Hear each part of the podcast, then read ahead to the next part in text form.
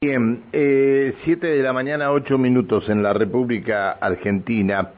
Eh, hace algunos minutos charlábamos nosotros con la, eh, la señora Zulma Dávila, la secretaria adjunta a la seccional Alto Valle Este de ATE, por este tema de lo, la movilización a los puentes carreteros Neuquén, de Chipolete y Neuquén y que existiría la posibilidad de cortes alternativos, es decir, cortar, dejar pasar gente, panfletear y todo lo demás.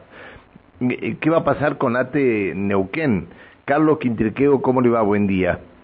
Buenos días, Pancho. Buen día a la audiencia. Gracias por atendernos, Quintriqueo. No, por favor. Este, ¿Ustedes van a, van a movilizar acá en Neuquén también? No, no. Nosotros hoy, hoy hay una medida en el orden nacional la cual nosotros como organización provincial primero no adherimos, primero porque desde ya hay una convocatoria por parte del Ministerio de Trabajo y Nación para el día viernes donde se va a rediscutir el adelantamiento de la paritaria en el orden de los estatales nacionales y la discusión de una suma fija dado el mal acuerdo que firmaron en su momento y hoy tienen que andar revisando la pauta salarial, ¿no?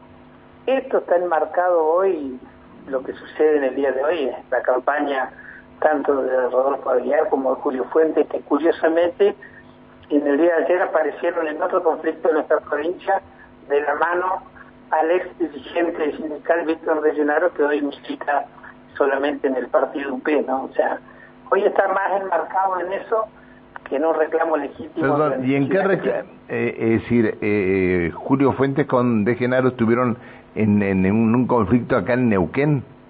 Sí, estuvieron ayer precisamente en la municipalidad de Cenillosa. Este, de hecho, en las redes de, de Llenaro se puede apreciar su posteo que ha hecho, donde nada que ver con el reclamo de lo que tenían los trabajadores municipales, sino que él hablando de lo que es la reforma de la Carta Orgánica y la necesidad del proyecto de la reforma. Sea, cuestiones vinculadas a lo que es UP y no vinculadas a la necesidad que tienen los trabajadores. Por eso nosotros esta medida que hoy se toma tiene más un tinte político de la región de promocionar a quien quiere ser diputado de la provincia de Neuquén, como es Julio Fuentes y como es Rodolfo Aguilar en Río Negro. ¿no? Tiene más ese tinte de promoción que un reclamo legítimo, porque son los mismos actores que después fueron y firmaron ese acuerdo salarial malo en los estatales nacionales, lamentablemente. Bien. Este, eh, ¿Y ustedes eh, siguen con las medidas de de fuerza en el Tribunal de Cuentas? Nosotros tenemos una situación, nosotros hemos denunciado una, alerta y un estado de, asamblea. De hecho, hoy vamos a hacer una conferencia de prensa por la situación que está atravesando el tribunal, no solamente por lo que días pasado una compañera delegada, este, miembro de la conducción, denunciaba, que tiene que ver con la falta de recursos humanos dentro del, Tribunal de Cuentas, la no activación de los concursos, eh, hay un reclamo que vienen desarrollando y vienen llevando adelante las compañeras y compañeros del tribunal que tiene que ver con un adicional que está previsto en la convención colectiva, que es la permanencia en la función. Que hay 56 trabajadoras que si eso se le está deudando cuando ya por el distinto expresidente del Tribunal de Cuentas Acuña se les había reconocido aparte de eso. Lo que sí vemos con preocupación es una intromisión por parte del Ministerio de Economía, quien termina este, resolviendo el rechazo de este pedido que vienen haciendo las compañeras a través de un supuesto dictamen que por lo que pudimos apreciar no es más que un colar de un corte y pegue, pero ni siquiera termina siendo dictamen para el rechazo del reclamo que vienen realizando las compañeras, la cual vamos a seguir por un lado la vía administrativa y por otro lado con las acciones gremiales que tiene que, llevarse adelante, ¿no? Pero sí hoy la intención es poder denunciar el vaciamiento que está sufriendo el Tribunal de Cuentas, que a expensa de nosotros responsabilizamos acá al Estado provincial y en ello al Ministerio de Economía que no quiere que el tribunal funcione en debida forma para que no se investiguen todas las cuestiones o por lo menos intentar retrasar la investigación, lo cual nosotros como trabajadores y trabajadores no se van a prestar a este retraso, lo que sí vamos a exigir que estén todos los elementos y estén los trabajadores y trabajadoras suficientes para poder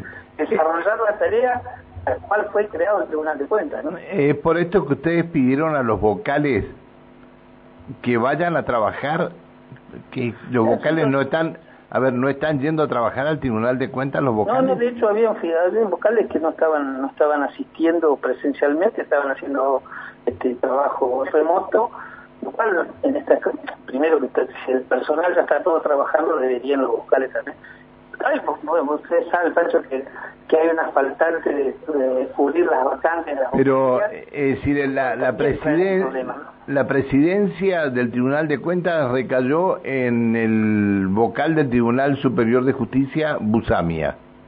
¿Está bien esto o no? Eso, sí. eso está bien. Bien. A ver, y después... Bien, está mal, ¿no? Porque debería... Bueno, no, bueno, pero es que ya tendría que estar... ¿Cuánto hace que falleció el, el, el anterior Creo que hace casi un año un año y no y nadie se ha preocupado ni del ejecutivo ni de legislatura en buscar un nuevo presidente o mm, lo, lo que me dijeron a mí es que hay una persona que trabajaba en fiscalía de estado que le habían prometido el cargo de presidenta del Tribunal de Cuentas de la provincia.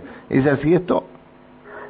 no sé si lo habían prometido o no, pero sí creo que, hay, primero, falta la designación del presidente, bien lo decís ni del Ejecutivo ni del Legislativo se han procurado en, subsanar.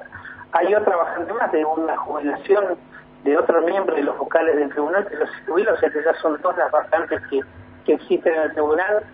Las situaciones que hoy atraviesa la provincia y sobre todo en el caso de desarrollo social amerita que el cuerpo esté funcionando plenamente y no en esto, nosotros no tenemos nada personal. Claro, bueno, pero a ver, ustedes paralizan... A cargo hoy, de, eh, pero sí lo que vemos es que no hay intencionalidad por parte de, hacer un trabajo serio. Bien, pero eh, ustedes quieren celeridad en esto y que se investigue lo de desarrollo social, eh, pero mm, es imposible, no han podido designar un instructor este y no no se ha iniciado la investigación por las medidas de fuerza que ustedes están llevando adelante. No, no, no, no. la medida de fuerza no interrumpe, de hecho nosotros lo que tenemos es un estado de alerta solamente, de ningún tipo de, de intromisión ni, ni la medida obstaculiza absolutamente nada.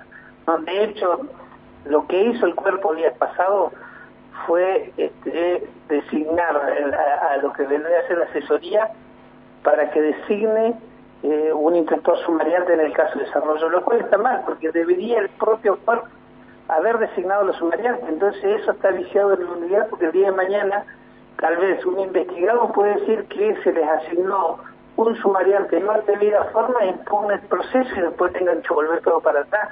Entonces acá vemos que que por parte del Ejecutivo hay una intromisión en un poder que es un extrapoder que debería ser el órgano de Contralor. Lamentablemente hoy se lo disciplina con, con el financiamiento del mismo. Es decir, lo que tendría que estar este, investigando los fiscales lo va, lo va a terminar investigando el Tribunal de Cuentas. debería ser el Tribunal de Cuentas también por, por la afectación del perjuicio fiscal. Bien, bien, bien, bien. Yo la verdad que eh, compartí con ustedes el, sábado esto de este, que estaban invitando a que los vocales vayan a trabajar al Tribunal de Cuentas. A mí me parece bárbaro.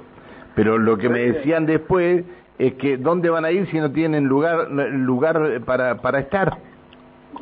Hoy, hoy no hay lugar para el personal, no hay lugar, o sea, lugar para los para los vocales hay, ¿no?